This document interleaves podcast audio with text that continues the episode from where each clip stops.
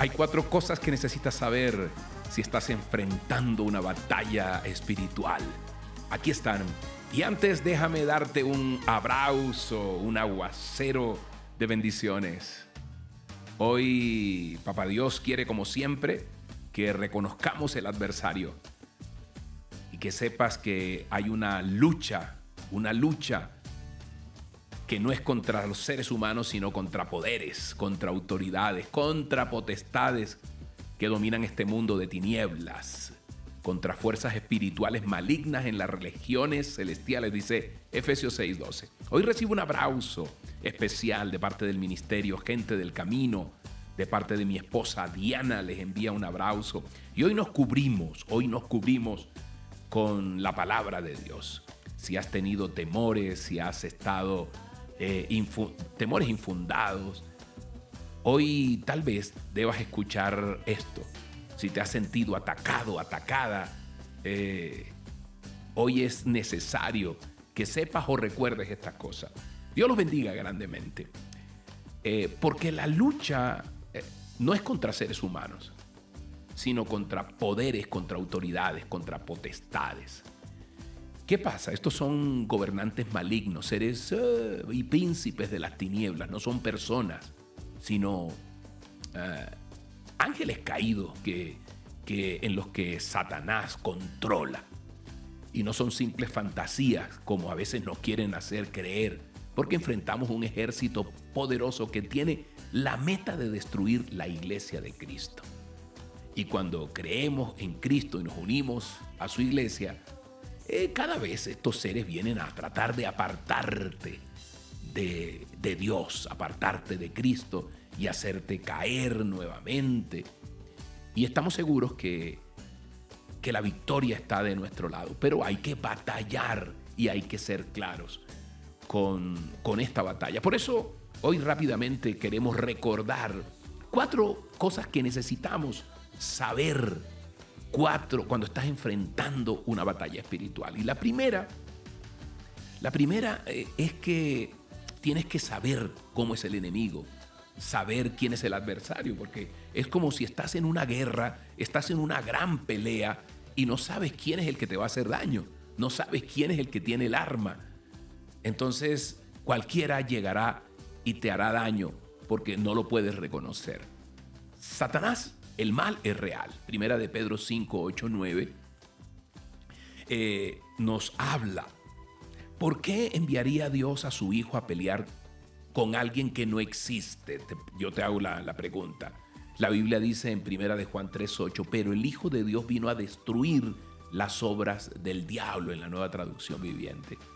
Y cuando eres atacado es una prueba de que eres un creyente.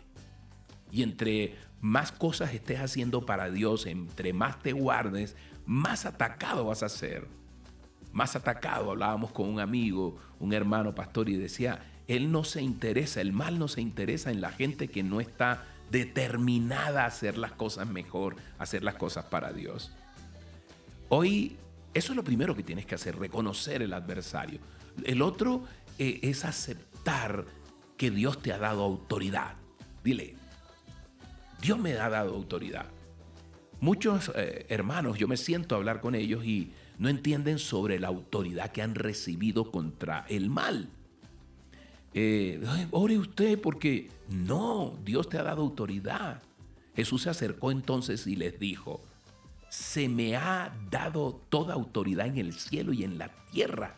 Por lo tanto, vayan y hagan discípulos de todas las naciones, bautizándolos en el nombre del Padre, del Hijo y del Espíritu Santo, dice Mateo 28, 18, 19. Te ha dado autoridad. Entonces es cuando ya tú recibes esa autoridad, puedes hablarle con autoridad al mal en tus oraciones. Y una tercera es, ponte la armadura de Dios. Cuando Pablo escribió sobre la armadura de Dios, Efesios 6, 11 al 17, él estaba, imagínate, estaba en prisión, estaba encadenado. Eh, y estaba allí y Pablo usó eh, su cinturón, me imagino, como un ejemplo, como un modelo para esa armadura espiritual. Y Pablo dijo que, que al igual que el soldado romano, estaba apropiadamente vestido para la batalla. Tú estás vestido para la batalla. Tú lo estás. Hoy es tiempo de que digas, Señor, yo, yo estoy preparado para la batalla. Yo me pongo el casco de la salvación para, para que me protejas de los pensamientos malignos que el mal intenta atacarme, porque te atacará siempre allí donde tienes los pensamientos, donde puedas hackear tu cabeza. Por eso uno le dice, quiero tener pensamientos de, de bondad y no esa artillería pesada que tiene el mal para hackear nuestra cabeza y poner pensamientos que decimos, pero yo por qué pienso esto. Entonces cuando tú lo reconoces y sabes y tienes la autoridad y, aceptas esa autoridad y te pones la armadura, último, eh, apuntas a través de la oración para aniquilar. Dios te ha dado la oración, por eso es que oramos. Por eso es que oramos, y, pero cuando oras, oras con la autoridad. Hoy es tiempo de, apuntar con esa, con esa espada que te ha dado Dios a través de su palabra, con ese poder que te ha dado a través de la oración. Y que creas, que creas que estás dando la batalla. El campo de batalla es la guerra allí espiritual y se da normalmente en nuestra cabeza. Y la arma que Dios, o el arma, una de las armas que te ha dado, eh, es la fe, es la verdad, es la palabra, es la oración. Hoy, Padre Santo, yo oro, yo me fortalezco, dile. Y hoy Dios te fortalece, hoy Dios te pone esa armadura que te protege de todo mal, a ti, a ti, de todo mal del enemigo. En el nombre poderoso de Jesús, hoy con la autoridad, tú resistes ese día malo. Hoy con la autoridad que Dios eh, te da, echas fuera, atas, amarras, destruyes todo argumento que vaya en contra de lo que Dios ha dicho sobre tu vida. Te pones el yelmo de la salvación, ese casco para que te proteja y levantas la espada del Espíritu Santo y ningún arma podrá ser forjada contra ti. Y hoy oramos, oramos creyendo en el nombre poderoso de Jesús que esa armadura es usada para que ningún mal venga a tu vida ni a los tuyos. Jesús te cubre con su sangre preciosa. Jesús te cubre, cubre tu vida.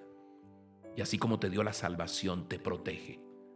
Ningún mal podrá sobrevenirte porque Él te sostiene con su diestra victoriosa. Así lo creemos con la autoridad que nos ha dado, en el nombre del Padre, del Hijo y del Espíritu Santo. Amén y amén. Dios te bendiga grandemente. Confía, confía que reconoces el adversario, que tienes autoridad, que te pones la armadura y te enfrentas. Por eso es que te aprendes la palabra. Dios te bendiga grandemente. Dios te bendice grandemente. Gracias por recibir estos aguaceros de amor, gracias por extenderlo y que tengas un día maravilloso. Soy Moisés Angulo y recuerda, este es el Ministerio Gente del Camino y aquí estamos para apoyarnos.